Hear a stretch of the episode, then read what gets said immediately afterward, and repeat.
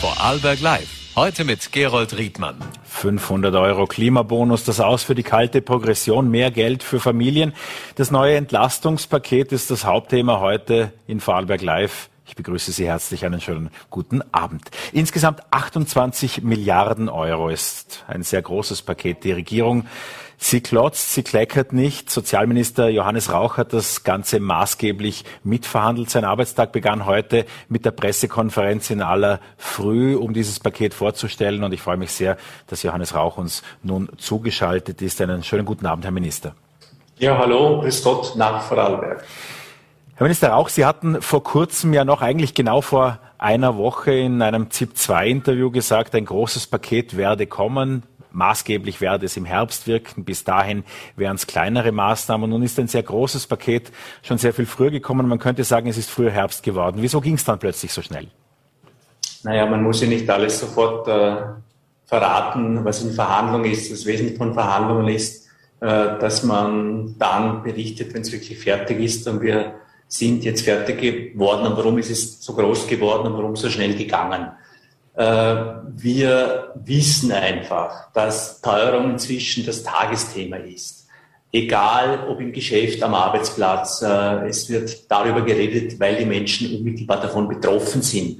Wer heute einkaufen geht, ähm, wer die Wohnung bezahlen muss, wer die Heizkosten bezahlen muss, weiß das, erfährt das jeden Monat und was so abstrakt daherkommt, 8% Inflation hat konkrete Auswirkungen beim Bezahlen an der Kasse.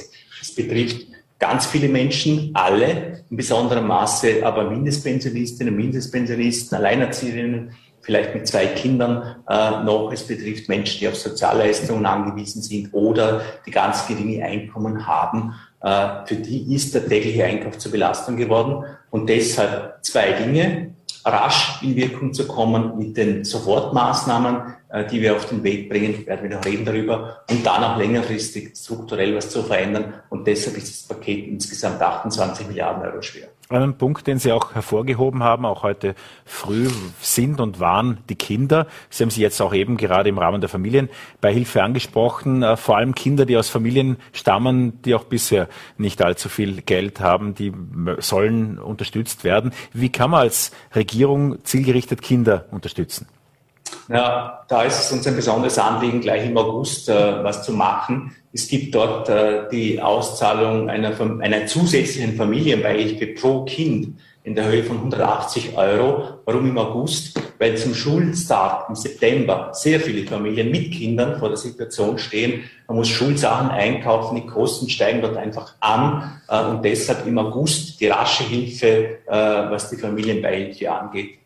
180 Euro pro Kind zusätzlich. Das ist auch, wenn man sich das Maßnahmenpaket ansieht, das Geld, das am frühesten im Börsal der Österreicherinnen und Österreicher landen wird.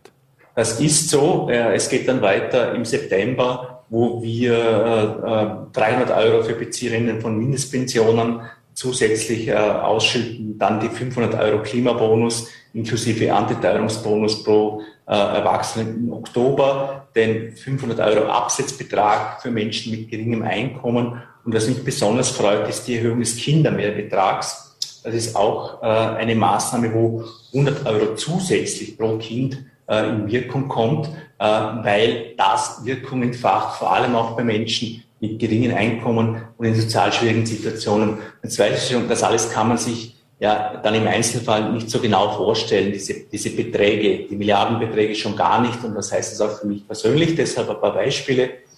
Eine Alleinerzieherin, die jetzt etwa 1800 Euro brutto verdient, das sind in etwa 1000 Euro netto, zwei Kinder hat, die profitiert von den Maßnahmen, die wir schon gesetzt haben, beginnen mit letzten Dezember und den jetzt beschlossenen mit 2660 Euro. Das ist, äh, sind 2,5 Monatsgehälter. Das ist viel Geld. Oder eine, eine Kassierin im, im Supermarkt, die etwa 1800 Euro brutto verdient, profitiert mit 2150 Euro Entlastung. Also Sie sehen schon, da ist ordentlich was auf den Weg gebracht worden, weil wir wissen, wir können Inflation nicht beseitigen, aber wir können sie dämpfen und können die Auswirkungen dort abfedern, wo es besonders not tut. Die meisten dieser Leistungen gegebenenfalls nicht über die gesamte Zeitdauer gesprochen, Herr Minister, was die äh, kalte Progression betrifft, aber sehr vieles wird jetzt in Einmalzahlungen abgehandelt. Wieso ist das und besteht da nicht die Gefahr, dass das schnell verpufft? Na, es gibt äh, mehrere Ebenen. Es gibt einmal Zahlungen, die jetzt rasch in Wirkung kommen, wie die genannte äh, Familienbeihilfe äh, oder, oder äh, Klimabonuszahlungen im Herbst. Äh, aber es gibt auch, und das ist wichtig, äh, den, den, ähm, die Anpassung der sozialen Leistungen und aller Transferleistungen dauerhaft mit der Inflationsrate. Es hat ja eine Reihe von Maßnahmen gegeben, die bisher nicht angepasst äh, worden sind äh, an die Teuerung, nämlich Familienbeihilfe und Kinderbetreuungsgeld, auch Krankengeld, Reha-Geld oder Studienbeihilfe oder Kinderabsatzbetrag. All diese Leistungen sind ja entlang einer Teuerung von acht oder zehn Prozent werden weniger wert. Und die werden jetzt mit erst, ab 1.23 angepasst, jährlich. Äh, das ist deshalb notwendig, weil, wie ich gesagt habe, Inflation äh, kein Zustand ist, der rasch vorbeigeht. Wir hoffen, dass sie sich abmildert. Äh, aber wir werden da einen längeren Atem brauchen, auch was die Hilfestellungen angeht. Sie haben es angesprochen, mehrere Sozialleistungen werden fortan valorisiert, also wertangepasst über die Jahre hinweg. Auch äh, Studienbeihilfe, Krankengeld, Familiengeld waren von Ihnen angesprochen. Wäre das ein Modell für mehrere, für alle Sozialleistungen? Es sind ja nicht alle Sozialleistungen von dieser Valorisierung um, umfasst. Es gibt eine einzige Sozialleistung im weitesten Sinn, die jetzt dann noch nicht erfasst ist. Das ist die Notstandshilfe. Alle anderen sind dann jetzt beinhaltet. Die Notstandshilfe wird separat verhandelt, weil es äh, auch um die Reform der Arbeitsmarktpolitik geht. Da sind wir gerade zugange mit der Bundesminister Kocher, diese Arbeitsmarktreform zu verhandeln. Und dort wird auch über die Notstandshilfe gesprochen. Und dann sind alle Transferleistungen, Sozialleistungen äh, werden inflationsangepasst, das heißt valorisiert, weil es einfach nicht sein kann, äh, dass dort der Wertverlust automatisch hingenommen werden kann. Wenn man sich die Reaktionen auf die Steuerreform, auf dieses Maßnahmenpaket ansieht, dann ist bei vielen eigentlich Überraschung zwischen den Zeilen herauszulesen, dass es so umfassend, so groß ist und auch äh, nun eben schon angekündigt äh, wurde. Die SPÖ kritisiert das, was man wahrscheinlich auch immer kritisieren kann, nämlich dass es nicht schnell genug geht. Wieso äh, sind die allermeisten dieser Maßnahmen erst im Herbst spürbar? Geht das im Politbetrieb nicht schneller? Nein, noch einmal, die erste Auszahlung findet im August statt mit der Familienbeihilfe. Im September folgt die nächste, im Oktober die nächste. Und natürlich muss das ja alles durchs Parlament äh, muss vorbereitet werden, muss technisch umgesetzt werden. Das ist die raschestmögliche Auszahlung. Und ich kann Ihnen versichern, wir haben uns angeschaut, auch europaweit, was wird da gemacht. Wir schnüren das größte Paket, äh, sind unter den Top 3 in Europa, was die äh, schiere Geldmenge angeht, auch bezogen auf die Einwohnerinnen und Einwohner. Und wir sind schnell. Also wir kommen da sehr rasch in Wirkung. Und ich sage Ihnen auch, warum uns das so wichtig ist. Äh, bei dem Ausmaß an Teuerung, das wir jetzt haben, und das geht ja mittlerweile hinein auch bis in die Mittelschicht, ist klar, äh, dass die Bundesregierung, und das war unser Zugang, viel Geld in die Hand nehmen muss, um das abzufedern, weil es letztlich auch darum geht, den sozialen Frieden in diesem Land einigermaßen äh, sicherzustellen. Äh, wir können es einfach nicht hinnehmen und zulassen, dass eine wachsende Anzahl von Personen oder von Haushalten dermaßen in Bedrängnis kommt, was die Finanzierung ihrer Ausgaben angeht, dass sie äh, in der letzten Woche des Monats nicht mehr wissen, äh, wie sie ihren nächsten Einkauf machen sollen. Das geht sich nicht aus. Werner Kogler, der Vizekanzler, hat heute ein neues Wort kreiert, die fossile Inflation. Äh, wie sehr könnte auch dieser Prozess jetzt äh, Österreich insgesamt dabei helfen, schnell von fossilen Energieträgern beziehungsweise auch von Abhängigkeit von Russland wegzukommen? Ja, absolut. Das ist ja der Punkt. Wir haben ja parallel zwei Dinge verhandelt äh, in, den, in den Nächten, Freitag, Samstag, Sonntag, da, da ist auch das Erneuerbare Wärmegesetz dabei. Und das ist im Prinzip die Schiene und die Brücke in Richtung Unabhängigkeit.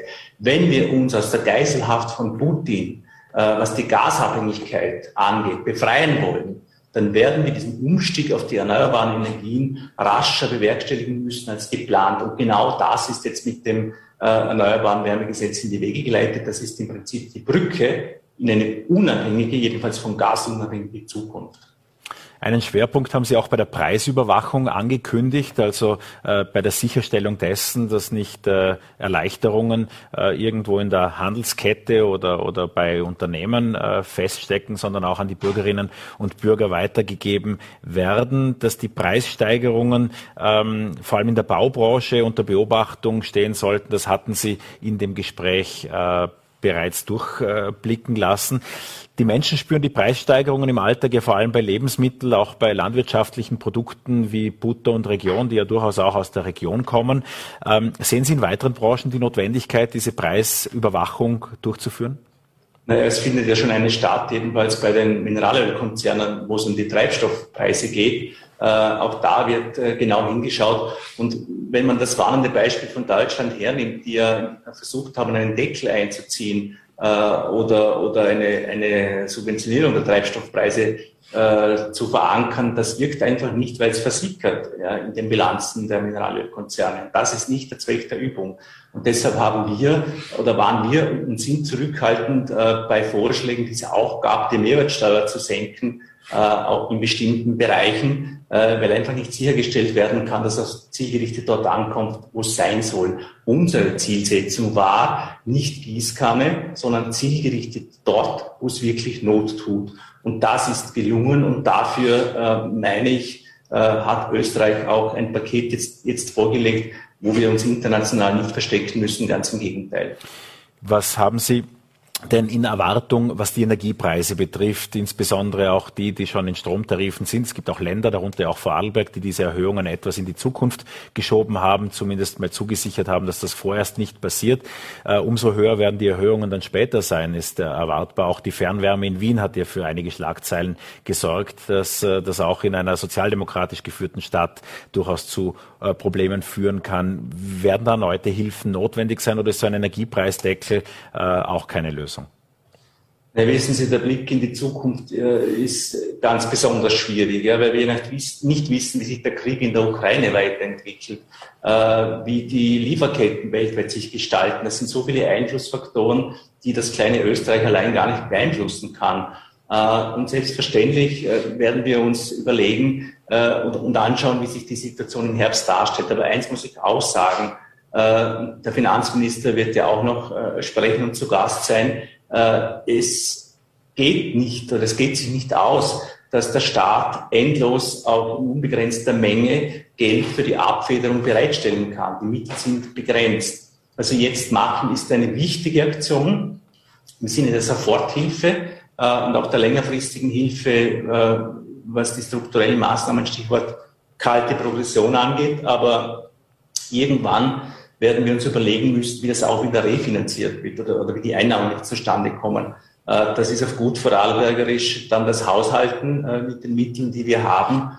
Äh, aber jetzt zu helfen und auch rasch zu helfen, war dringend erforderlich. Das haben wir erkannt und das haben wir getan. Letzte Frage zum Abschluss. Es wäre mir fast geglückt, ein Interview mit Johannes Rauch ohne Corona anzusprechen. Ähm, doch die Zahlen in der VN-Grafik, die jeden Tag veröffentlicht wird, gehen auch in Vorarlberg leicht wieder nach oben. Wie besorgt sind Sie in der derzeitigen Entwicklung? Kommt dieser Anstieg zu früh? Nein, er ist erwartet worden, er ist auch prognostiziert worden. Wir sind aufmerksam, wir verfolgen das Geschehen sehr genau. Es gibt keinen Grund für Alarm. Und mein Zugang ist schlicht und ergreifend der, dass wir nach zwei Jahren Pandemie wo alles äh, sehr schwierig war für viele Branchen, für viele Menschen, in einen Zustand kommen müssen, damit auch umzugehen und leben zu lernen. Wir brauchen ein Stück weit Normalität mit dem Coronavirus. Ja, wir werden wieder Masken tragen, vermutlich im Herbst. Es wird auch wieder Wellen geben im Herbst. Wir werden die bestmöglich abarbeiten und bewältigen. Wir bereiten uns vor auf den Herbst. Aber ich werde jetzt einen Weg beschreiten und auch vorschlagen, da ein Stück weit normaler auch mit der Situation umzugehen. Wir können eine Gesellschaft nicht über Jahre hinweg in einem Ausnahmezustand halten. Das hält keine Gesellschaft aus. Und das ist auch eine Verantwortung, die ich als Gesundheits- und Sozialminister habe. Ich könnte mir vorstellen, dass es viel Rückenwind für Ihre Anschauung beim Publikum gibt. Der Sozialminister Johannes Rauch war das. Vielen Dank für Ihre Zeit, äh, für unsere Sendung und für das Gespräch. Schönen Dank. Und Sie haben das eben angesprochen, das 28 Milliarden Entlastungspaket, das, äh, da gab es eine große Vorarlberger Beteiligung und wir wollen gleich ins äh, Finanzministerium gehen, wo uns Minister Magnus Brunner, wir sind in Zeitnot, ich verstehe das, wir werden versuchen, die Fragen sehr, sehr zielgerichtet zu stellen. Deshalb gleich, Herr Minister, einen schönen guten Abend und die erste Frage, wie geht sich das alles aus? Ja, auch einen schönen guten Abend äh, hier aus dem Finanzministerium in Wien.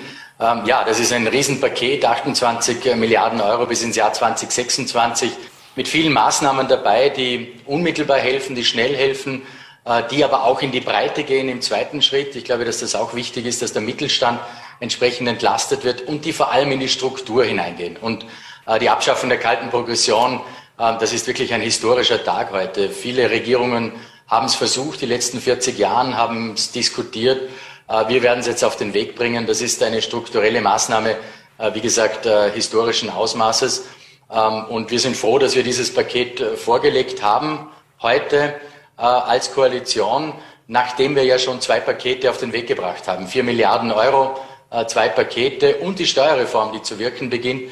Das sind Maßnahmen, die notwendig sind, ja, gegen die Teuerung, ähm, weil die Preise steigen, weil die Menschen das spüren die erhöhten Preise. Und da müssen wir dagegenhalten und den Menschen äh, helfen, sie unterstützen. Zurück zur Frage, wie sich das ausgeht, nämlich insofern für einen Finanzminister sind das derzeit insofern Zeiten, die interessant sind, weil ja neben allen Maßnahmen und Aktionen, die notwendig sind, die Steuereinnahmen sprudeln. Die höheren Preise führen dazu, dass sehr viele Einnahmen da sind. Ist allein dadurch äh, ein solches Paket möglich? Es sind ja auch vier Milliarden aus dem Budget zu bestreiten. Deshalb noch einmal, wie geht sich das aus? Ja, es gibt ähm, die Berechnungen natürlich der Expertinnen und Experten. Wir haben uns intensiv äh, natürlich im Vorfeld damit auseinandergesetzt, äh, wie sich ausgeht. Äh, die Hälfte äh, der Maßnahmen, circa diese 28 Milliarden, werden, werden, wie Sie richtig gesagt haben, über zusätzliche Einnahmen aufgrund der hohen Inflation, aufgrund der höheren Mehrwertsteuereinnahmen, Umsatzsteuereinnahmen finanziert. Ein Drittel der äh, strukturellen Maßnahmen haben einen Eigenfinanzierungsanteil. Äh, das heißt, aufgrund der gestiegenen Kaufkraft, die wir erwarten, äh, wegen, den, äh, wegen beispielsweise der Abschaffung der kalten Progression, wegen der Valorisierung auch äh, der Sozialleistungen. Da gibt es einen Eigenfinanzierungsgrad von einem Drittel. Und der Reformdruck steigt, natürlich auch für jedes einzelne Ressort. Und als vierter Punkt werden wir nicht mehr in die Lage versetzt, so stark, dass wir auf, jedes, auf jede einzelne Situation reagieren müssen, weil wir eben strukturelle Maßnahmen treffen. Ähm, und das Gesamte ist äh, die Gegenfinanzierung. Da muss man ja genau hinhören, wenn der Finanzminister sagt, der Reformdruck wird steigen. Das ist insbesondere auf kommende Budgetgespräche mit anderen Ressorts sicherlich auch ein Hinweis. Welche Reformen stehen denn auf Ihrer Reformwunschliste besonders weit oben? Ich glaube, es ist immer, äh, es gibt immer Reformmöglichkeiten in allen Bereichen. Auch die Digitalisierung hilft uns dann natürlich stark äh, weiter. Äh, Reformen stehen in allen Bereichen an. Ähm, aber was ich gemeint habe, ist auch der Reformdruck eben, äh, um Effizienzen äh, zu heben, ähm, auch die Digitalisierung entsprechend zu nutzen, ähm, damit äh, gewisse Möglichkeiten auch entstehen, wie wir das finanzieren können. Weil ja, Sie haben recht, es sind außergewöhnliche Zeiten auch. Wir haben zwei Riesenkrisen hinter uns, beziehungsweise sind mittendrin.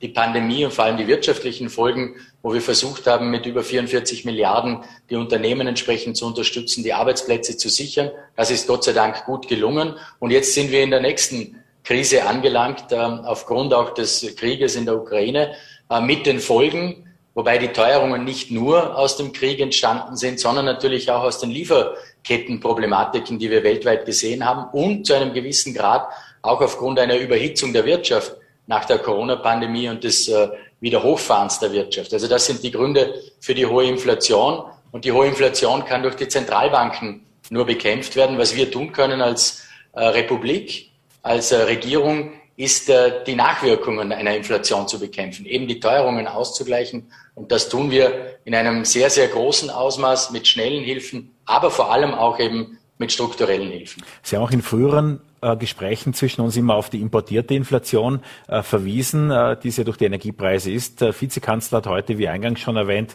die fossile Inflation dazu gesagt. Würden Sie da auch Ihren Haken drunter setzen? Ja, bis zu einem gewissen äh, Bereich schon. Äh, die, die Inflation ist importiert, das ist klar. Das ist angebotsseitig, eine angebotsseitige Inflation. Das ist auch selbstverständlich. Ähm, und ja, natürlich ähm, haben wir die höheren Energiepreise auf den Weltmärkten auch, die diese Inflation noch weiter antreiben. Und selbstverständlich müssen wir alles daran setzen, aus diesen fossilen Energien auszusteigen. Das tun wir ganz intensiv. Erneuerbares Ausbaugesetz beispielsweise. Aber wir müssen auch schneller werden. Wir müssen die Verfahren äh, beschleunigen. Und es reicht nicht, nur im, in einem Bereich, im Windbereich beispielsweise Verfahren zu beschleunigen, sondern wir müssen schon tiefer gehen, das uns seriöser anschauen. Es wird Netze brauchen, es wird Kraftwerke brauchen, auch Wasserkraftwerke brauchen äh, gerade im Westen Österreichs, in Vorarlberg und Tirol. Also das alles zu beschleunigen, ist ganz, ganz dringend notwendig, damit wir, wie der Vizekanzler angesprochen hat, aus diesem fossilen Zeitalter auch herauskommen. Jetzt habe ich noch zweieinhalb Fragen. Ich weiß, wir müssen auf die Zeit achten. Sie haben jetzt gesagt, Wasserkraftwerke im Westen auch. Da gab es in den letzten Tagen diese äh, interessante Diskussion und auch äh, die, die Forderung der Klimaministerin gestern in Sachen Windkraft an die westlichen Bundesländer dort aktiver zu werden. Äh, es sind große Wasserkraftwerke auch in Vorarlberg in Planung. Die Genehmigungsverfahren dürften allerdings so lange dauern, wie auch die Bauzeit. Dann äh, könnte das beschleunigt werden? Das muss beschleunigt werden, auf jeden Fall. Also das ist eine Grundaufgabe, äh, die man, die man angehen muss, dringend. Also wir können uns das nicht leisten, solche langen Genehmigungsverfahren, müssen dringend die UVP-Verfahren beschleunigen, müssen aber insgesamt die Genehmigungsverfahren äh, beschleunigen, gerade wenn es um Wasserkraftwerke geht, gerade wenn es um Infrastrukturmaßnahmen geht, die Netze, die diese erneuerbaren Energien ja auch abtransportieren müssen. Also da können wir uns keine Zeit lassen, sondern da müssen wir wesentlich schneller werden, um die 2030er Ziele, 100 äh, Prozent erneuerbaren Strom in Österreich für Österreich, aber auch das 2040er Ziel zu erreichen. Also ja, schnellere Verfahren, aber auch unbedingt mehr auf Innovation setzen. Das fehlt mir äh, ein bisschen auch oft in der Diskussion. Wir werden die CO2-Ziele, auch das 2040er Ziel, nur erreichen, wenn wir ganz stark auf Innovation setzen. Mit den derzeitig vorhandenen technologischen Mitteln werden wir es wohl nur schwer erreichen. Sie haben Digitalisierung und Innovation angesprochen. Ich musste kürzlich für meinen Vater eine 33-stellige Nummer auf den Energiegutschein äh, malen. Ähm, wie werden die zukünftigen Bonuszahlen abgewickelt? Ich frage das nur vorsichtshalber. Ich vermute, die Familienbeihilfe im August, die wird automatisch äh, abgewickelt äh, an die bisherigen Bezieher und auch die Klimabonuszahlungen im Herbst. Können die einfach so automatisch erfolgen oder sind dazu Schritte seitens der Bürgerinnen und Bürger notwendig? Beim Klimabonus werden wir sehen, wie die Frau Ministerin Gewessler äh, das äh, aufsetzt. Ähm, bei den anderen, beim Energiekostengutschein, ja, das wäre mir auch lieber gewesen, wenn es direkt abgezogen worden wäre von der Energierechnung. Nur ist es nicht ganz so trivial, wie man sich es vielleicht vorstellt. Wir haben einen Datenschutz, der relativ ausgeprägt ist. Wir haben als Finanz die Daten von jedem einzelnen Individuum sozusagen. Die, äh, die Energieversorger haben es von einem Haushalt. Wir wollten die Haushalte entlasten pro Zählpunkt. Aber ganz ehrlich, ich glaube, das Ausfüllen auch dieser äh, Zählpunktnummer ist doch äh, zumutbar. Der nachhaltigste Schritt an der ganzen heute präsentierten Reform dürfte die kalte Progression sein. Teilen Sie die Einschätzung? Auf jeden Fall. Das ist sicher das Größte überhaupt. Das ist historisch. Das ist erstmalig. Äh, wie gesagt, viele Regierungen vor uns haben darüber diskutiert seit 40 Jahren. Äh, wir bringen es jetzt auf den Weg. Ja, das ist mit Abstand das Größte, was man sich vorstellen kann. Hier wird wirklich strukturell entlastet. Hier wird automatisch entlastet. Äh, wir schaffen die kalte Progression zu 100 Prozent ab, äh, werden es einteilen in zwei Drittel automatisch und ein Drittel, äh, wo wir noch einen gewissen Spielraum haben. Aber der Spielraum mit dem Drittel ist auch verpflichtend, anders wie in Deutschland, wo beispielsweise alles flexibel ist. Wir machen automatisch zwei Drittel und ein Drittel zum Umverteilen. Ich glaube, das ist ein sehr, sehr guter Weg, ein sehr transparenter Weg und vor allem auch ein sehr fairer Weg. Finanzminister Magnus Brunner, vielen Dank für Ihre Zeit und einen schönen Abend nach Wien. Vielen Dank, alles Gute. Und wir kommen zu einem ganz anderen Thema, denn die VN Kinder- und Jugendbuchmesse Buch am Bach findet in genau einer Woche wieder statt. Es sind tausende Kinder, die in Götzis an mehreren Tagen in Kontakt mit Lesen, mit spannenden Abenteuern, äh, mit Büchern kommen. Die Vorarlberger Buchhändler bringen etwa 4000 Bücher mit zum Schmökern, zum Durchblättern, zum Kaufen und zahlreiche Kinder- und Jugendbuchautoren haben dann eben mit Workshops und mit Lesungen für Begeisterung gesorgt. Das wird auch in diesem Jahr wieder so sein und wir sind froh, dass das nach der Pandemie wieder in vollem Umfang in Götzis stattfinden kann. Eine der Autorinnen, die vor Ort ist, ist Susa Hämmerle und die ist jetzt auch hier, apropos vor Ort, nämlich bei uns im Studio. Einen schönen guten Abend, Frau Hämmerle. Äh, warum um das gleich anzufangen, hat eine Frau wie Sie den Spitznamen Frau Jodokus Quack. Ja, weil ich, ähm, also bevor ich be begonnen habe, Kinderbuchautorin zu sein, wurde ich vom Überreuter Verlag, der damals noch in Wien war, äh, dem, ich, dem ich Kindergeschichten gezeigt habe, die ich schon geschrieben habe, äh, sofort stand die BDW engagiert als Ghostwriterin für den Hermann van Ween der auch hierzulande sehr viele Konzerte gegeben hat und große Beliebtheit in gewissen Altersklassen ja, erfolgt mit ja. seiner Kunstfigur Jodokus Quark. Ganz ja. genau. Und ich habe dann halt, die hatten die Lizenzen für den deutschsprachigen äh, Markt, äh, die Bücher, und ich habe dann halt die Videos auf Holländisch angeschaut und habe dann die Bücher dazu unter dem Namen von Hermann van Ween geschrieben. Aber eigentlich prägend war ein anderer Kinderbuchklassiker, den ich erwähnen möchte, nämlich Das kleine Ich bin ich ja. von Mira Lobe, Susi Weigel. Viele von uns haben das natürlich gelesen. Die traurige Wahrheit ist, 50 Jahre ist dieses Buch zwischenzeitlich alt. Aus diesem Grund gibt es auch bei der Buch am Bach sozusagen ein äh, Special, eine Ausstellung, da die Illustratorin Susi Weigel 30 Jahre auch in Bludens mhm. gelebt hat, was nicht alle äh, wissen. Sie haben auch einmal ein Stipendium bekommen, mhm. das nach Mira Lobe benannt ist. Welche Bedeutung hat denn für Sie das kleine Ich bin ich beziehungsweise seine Schöpferinnen? Also die Mira Lobe ist für mich ein großes Vorbild gewesen, schon immer. Und gerade das, auch das kleine Ich bin ich. Ja, und dass ich dann, also die, die Susi Weigel muss ich ganz ehrlich gestehen, die kannte ich eigentlich nur vom kleinen Ich bin ich her. Ich meine, ich habe schon gesehen, dass sie andere Bücher auch noch illustriert hat, also Sonderzahl eigentlich, aber so richtig für mich das große Vorbild. Ich bin ja Autorin, ist eigentlich die Mira Lobe. Wie geht es Ihnen bei Lesungen ein? Vor allem Kinder sind ja ein sehr forderndes Publikum, weil sie gnadenlos sein können. Ja, stimmt, ein Saal ja. voller Kinder und Sie ja. stehen auf der Bühne als Sie sagen ja Leseperformerin mhm. zu sich, das inkludiert, dass Sie auch einmal einen Hut oder einen Hula-Hoop-Reifen verwenden. Ja oder auf den Tisch steige, wenn es gerade äh, äh, nötig ist, dass ich im Birnbaum agiere oder so. Nein, also das mit den Leseperformances war im Grunde genommen eine Notlösung, weil ich hatte einmal bei einer wichtigen Lesung das Buch vergessen. Und es war unmöglich, das dann noch zu kriegen. Und dann habe ich einfach angefangen, das Buch zu spielen.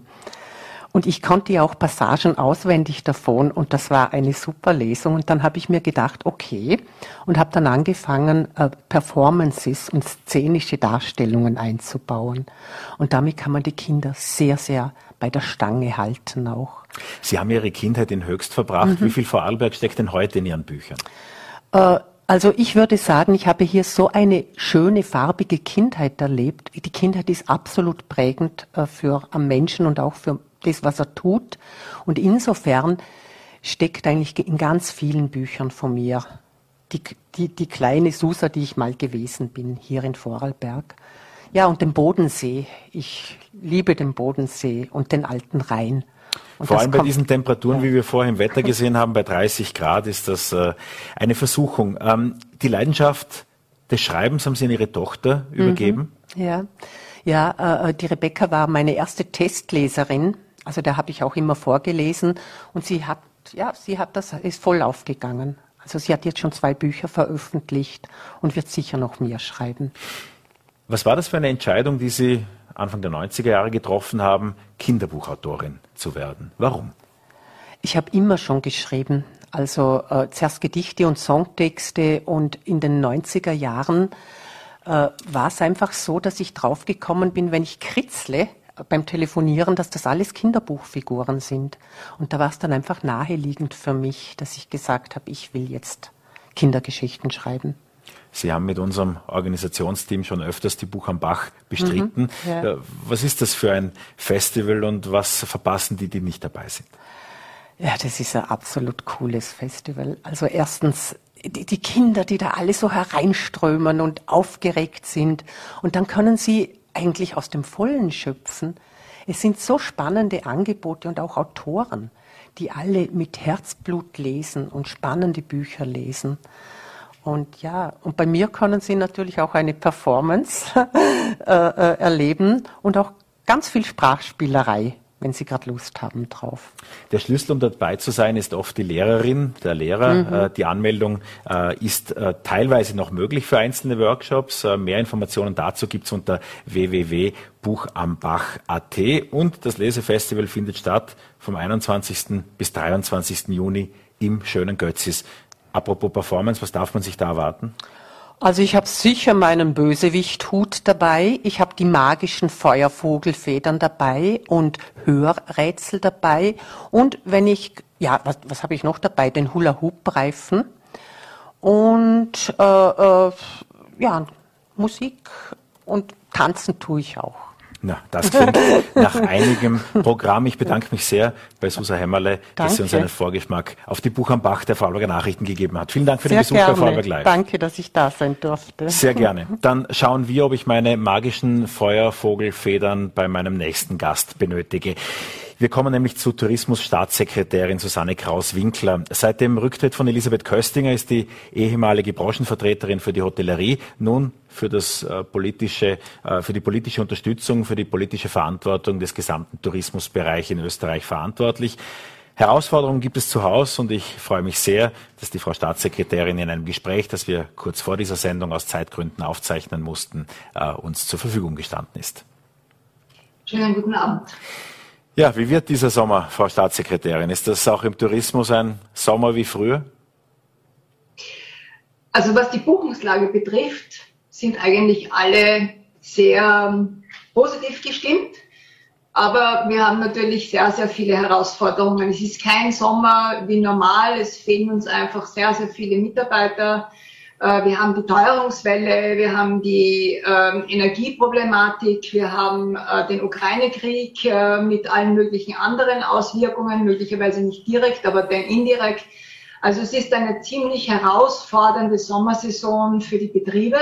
Aber wir sind optimistisch, die Buchungslage ist dafür sehr gut und die Reiselust ist groß. Überall fehlt Personal. Sie haben das auch als ersten Punkt äh, angesprochen. Vor allem im Tourismus war das ja auch schon in der Wintersaison äh, spürbar. Wie kann die Politik die Unternehmen, die Betriebe unterstützen, um das im Sommer etwas abzulindern? Wir versuchen jetzt ähm, ein kurz-, mittel- und langfristiges Arbeitsmarktpapier für den Tourismus zu erarbeiten. Äh, das hilft aber in der unmittelbaren Situation. Wir stehen ja de facto schon äh, am Ende der Vorsommersaison, am Beginn der Hauptsommersaison. Und da hilft uns natürlich äh, alles das, was für die Zukunft wichtig sein wird, damit wir auch in Zukunft Mitarbeiter haben. Im Moment unmittelbar nichts. Äh, das Einzige, was derzeit helfen würde, wäre ein, ein Erhöhen der Saisonkontingente für äh, Mitarbeiter, die aus Drittstaaten zu uns kommen wollen und können. Das ist im Moment aber politisch äh, in intensiver Verhandlung, aber nicht sehr einfach. Das sage ich auch ganz offen. Wo liegen da eigentlich die Schwierigkeiten? Und das ist ja auch etwas, was zu Zeiten der Kurzregierung klarer war, dass eben auch keine Signale, nicht allzu viele Signale gesendet werden, was alles in Österreich äh, aus dem Ausland heraus möglich wäre. Wo orten Sie derzeit Widerstand? Denn eine Erhöhung der Kontingente ist ja auch, wenn man in die Betriebe horcht, die einzige Möglichkeit, um schnell zu Personal zu kommen. Im Moment sind die, laufen die Verhandlungen vor allem im Koalitionspartner. Ähm, hier ist ja nicht unbekannt, dass ähm, man die Erhöhung der Anzahl der Saisoniers sehr kritisch sieht. Äh, für uns im Tourismus ist aber der Saisonier ein ganz, ein ganz ein wichtiges Element. Wir können de facto die Spitzen ohne Saisoniers jeweils in der Sommer- und Wintersaison gar nicht bewältigen. Wir sind ein Land mit knapp neun Millionen Einwohnern und äh, wir wissen genau, wo die Grenzen liegen am Arbeitsmarkt. Das heißt, um unseren Wohlstand zu finanzieren und Steuern äh, zu produzieren, können wir das nur machen, wenn wir das, was wir an Potenzial, an Nachfragepotenzial, an touristischen Potenzial haben, auch mit Menschen aus dem Ausland bewältigen. Und hier ist halt das EU-Ausland schon relativ eng geworden. Es haben alle anderen EU-Länder ähnliche Situationen. Also müssen wir aus Drittstaaten äh, Mitarbeiter auch hereinholen können. Und jedes Limit in diesem Bereich limitiert unsere Möglichkeit, Umsatz zu machen und macht zusätzlichen Arbeitsdruck auf die Mitarbeiter, die derzeit versuchen, das zu bewältigen, was hier ist. Sie haben es auch eingangs gesagt, die Hotels sind eigentlich sehr gut gebucht. Äh, die Hotelpreise sind aber auch gleichzeitig verhältnismäßig hoch. Wenn man das mit früheren Saisonen vergleicht, wird das äh, auch in den Marktsegmenten Veränderungen hin zu Ferienwohnungen, zu Appartements oder gegebenenfalls auch ganz anderen Plattformen wie Airbnb bringen? Warum die Hotelpreise gestiegen sind, ist, glaube ich, allen klar. Wir haben eine unglaubliche Inflation derzeit. Wir haben extrem steigende Preise in vielerlei Hinsicht und aufgrund der Mitarbeiterknappheit haben wir auch natürlich exorbitant gestiegene äh, Lohn- und Gehaltskosten. Aus dem heraus entstand ein unglaublicher Druck auf alle Kosten in den Betrieben und Österreich hatte bis dato eigentlich immer recht günstige Preise, vor allem im Sommer. Äh, Im Vergleich zu vielen anderen Ländern, wenn man jetzt Türkei oder Spanien im Sommer mal beiseite schiebt, aber grundsätzlich war Österreich ein eher günstiges Land. Und wir haben eine sehr gute Qualität zu diesem Preis geboten. Wir haben jetzt zwei Jahre Pandemie hinter uns, wo sehr oft nicht erhöht wurde oder erhöht werden konnte. Das heißt, wir haben nicht nur die Steuerung in irgendeiner Form zu bewältigen, sondern auch noch die zwei Jahre Pandemie, in denen es so gut wie keine Preiserhöhungen gab. Äh, ich denke, jeder Betrieb kennt seine Gäste, seine Zielgruppen und weiß, wie weit er diesen zumuten kann, diese Teuerungen äh, auch mit abzufedern. Es wird sicher nicht einfach sein, aber es muss ein Verständnis für doch etwas gestiegene Preise sowohl in der Gastronomie als auch in der Hotellerie beim Gast geben müssen. Die gestiegenen Preise überraschen gewiss niemanden, aber zurück äh, zur, zur eigentlichen Frage. Sie vertreten ja nicht nur die Hotels. Ist das für Appartementbetreiber beispielsweise eine Chance, äh, sich da zu positionieren? Natürlich ähm, haben Appartementbetreiber hier jetzt die Möglichkeit, den sich selbst versorgenden Gast in jeglicher Hinsicht, nämlich sowohl mit Serviceleistung als auch mit allen anderen Leistungen vom äh, Essen bis zum äh, Saunabesuch, hier eine größere Möglichkeit zu geben, mit einem kleineren Reisebudget dennoch Destinationen auszuwählen, die sie gerne wollen. Das wird auch sicher teilweise der Fall sein. Wir sehen aber auch, dass sehr, sehr viele Stammgäste trotzdem äh, den Besuch im Hotel, aber auch den Besuch in ihrem Lieblingsrestaurant bei gestiegenen Preisen ähm, beibehalten. Ich denke mal, es wird eine gute Auf Aufteilung geben, dass die, die ein bisschen sensibler äh, auf das Preisniveau reagieren, hier die Möglichkeit hatten, in dieser sehr großen Bandbreite, die wir in Hotellerie und Gastronomie in Österreich anbieten, das richtige Angebot für sich zu finden. Gerade aus Vorarlberger Perspektive, wo ja der Städtetourismus klassisch nicht die große Rolle spielt, ist aber doch der internationale Gast äh, ein wichtiger Punkt, sowohl im Winter äh, am Arlberg, in anderen Regionen, aber auch im Sommer, wenn es um die Kulturaufenthalte geht. Äh, jetzt äh, ist auch Ihr Flug heute nach Vorarlberg storniert worden. Es ist generell in der Luft nicht ganz so äh, planbar, wie das in früheren Jahren war, weil eben auch da sehr viel Bodenpersonal, sehr viel Personal bei den Airlines fehlt. Ähm, wie ordnen Sie den internationalen Tourismus und die Möglichkeit, einerseits im Städtetourismus, aber andererseits auch für solche, die auf internationale Gäste angewiesen sind, ein? Also bezogen nur auf Vorarlberg, 58 Prozent ihrer Nächtigungen kommen aus Deutschland. Äh, rund 11 Prozent kommen aus der Schweiz und rund 8 Prozent aus den Niederlanden. Das sind die drei wichtigsten Herkunftsmärkte. Die kommen zu einem Großteil mit dem Auto. Äh, das heißt, das hilft schon mal einer Destination, wenn sie eine äh, terrestrische äh, Anreise haben, äh, dass man einfach die größere Bandbreite der Entscheidung zwischen Auto, Zug oder äh, Bus hat. Äh, das etwas abzufedern. Äh, generell muss man aber sagen, dass ähm, der Städtetourismus oder der Anteil des Städtetourismus in Österreich, der sehr, sehr stark von ähm, Ankünften über Flugreisende ähm, definiert ist, und das ist vor allem Wien, äh, teilweise auch ein bisschen Innsbruck, aber vor allem Wien, die aus früher aus Fernmärkten vor allem realisiert haben, die haben hier die größten Herausforderungen zu bewältigen. Wir haben ja bei den Flugreisen jetzt auch noch die Zusatzproblematik, dass der Ukraine-Krise die Überflugmöglichkeiten über Russland ähm, auf Null gesetzt hat. Das heißt, der asiatische Raum muss weite Ausweichstrecken fliegen, damit sind die Flugzeiten und die Flugpreise zusätzlich unter Druck gekommen. Ähm, wir haben, wie Sie richtig festhalten, hier eine etliche Fragezeichen, wie sich da in diesen Märkten die Zukunft gestalten wird.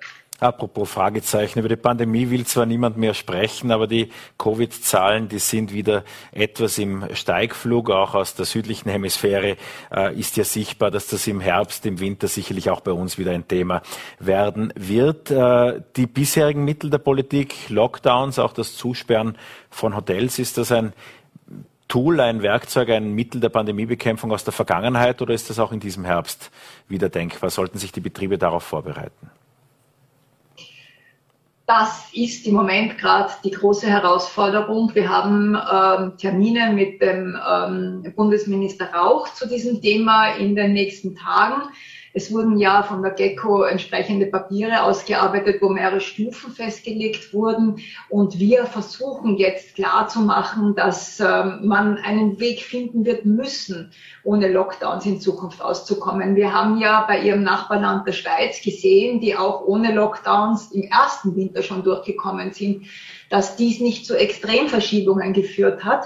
Und äh, was für uns die große Herausforderung ist, dass wir jetzt in einem sehr um, unaufgeregten Art und Weise mit dieser um, Pandemie in Zukunft umgehen lernen. Bedeutet vielleicht Softmaßnahmen da und dort schon früher ansetzen, dass es gar nicht zu den Extremwellen mehr kommt und unter allen Umständen äh, Lockdowns verhindern. Wir haben sehr viel gelernt in den letzten zwei Jahren mit der Pandemie, wie man damit umgehen kann. Es gibt jetzt auch Impfungen und Medikamente. Es muss möglich sein, dass wir eine gute Normalität, die wir schon frühzeitig auch kommunizieren können an unsere Herkunftsmärkte, an unsere Gäste, um hier Vertrauen zu schaffen, dass wir mit dieser Normalität durch den nächsten Winter und die Zukunft kommen. Vorarlberg ist ein ganz spezieller Platz. Das wissen nicht nur die Vorarlbergerinnen und Vorarlberger. Es gilt auch in Bezug auf Tourismus und touristische Angebote, nämlich insofern, dass Vorarlberg tatsächlich, genauer gesagt gleich am Arlberg, der einzige Punkt ist, an dem Heliskiing in Österreich überhaupt möglich ist. Jetzt ist das vor einiger Zeit von der Landesregierung wieder verlängert worden. Inwieweit spielen denn solche Angebote eine Rolle, wenn es Ihnen vorderrangig um nachhaltigen Tourismus geht? Also grundsätzlich ähm, ist es für einige Destinationen bekannterweise ein USB, wenn ich jetzt weltweit spreche. Aber es ist ein sehr sensibles Thema. Äh, Vorarlberg hat da jetzt einen Weg mit, mit bestimmten Limits klar begrenzt eingeschlagen. Wie weit das langfristig oder auch nur mittelfristig dem Nachhaltigkeitsgedanken, der vor allem auch im Masterplan Tourismus festgelegt wurde, auf Dauer entsprechen wird, ähm, sei mal dahingestellt. Ähm, es ist ein sehr sensibles Thema und ähm, ich kann mir vorstellen, dass es hier sehr kontroversielle Diskussionen und Meinungen dazu gibt. Sie würden also keine Kampagne der Österreich-Werbung mit Helis King bestreiten? Das kann ich mir nicht vorstellen. Außerdem wissen wir alle, dass Heliskiing eher ein Angebot ist, das eine bestimmte Zielgruppe anspricht und da braucht man auch nicht großflächig Werbung dafür machen, wenn man mal davon absieht, dass es aus dem Nachhaltigkeitsgedanken heraus ähm, sicher nicht sinnvoll wäre. Und Österreich sollte in der nächsten Zeit beweisen, dass wir zu den nachhaltigsten Urlaubsdestinationen in Europa gehören. Staatssekretärin Susanne Kraus-Winkler war das. Herzlichen Dank für das Gespräch und Ihre Zeit für Vorarlberg Live. Ich danke Ihnen.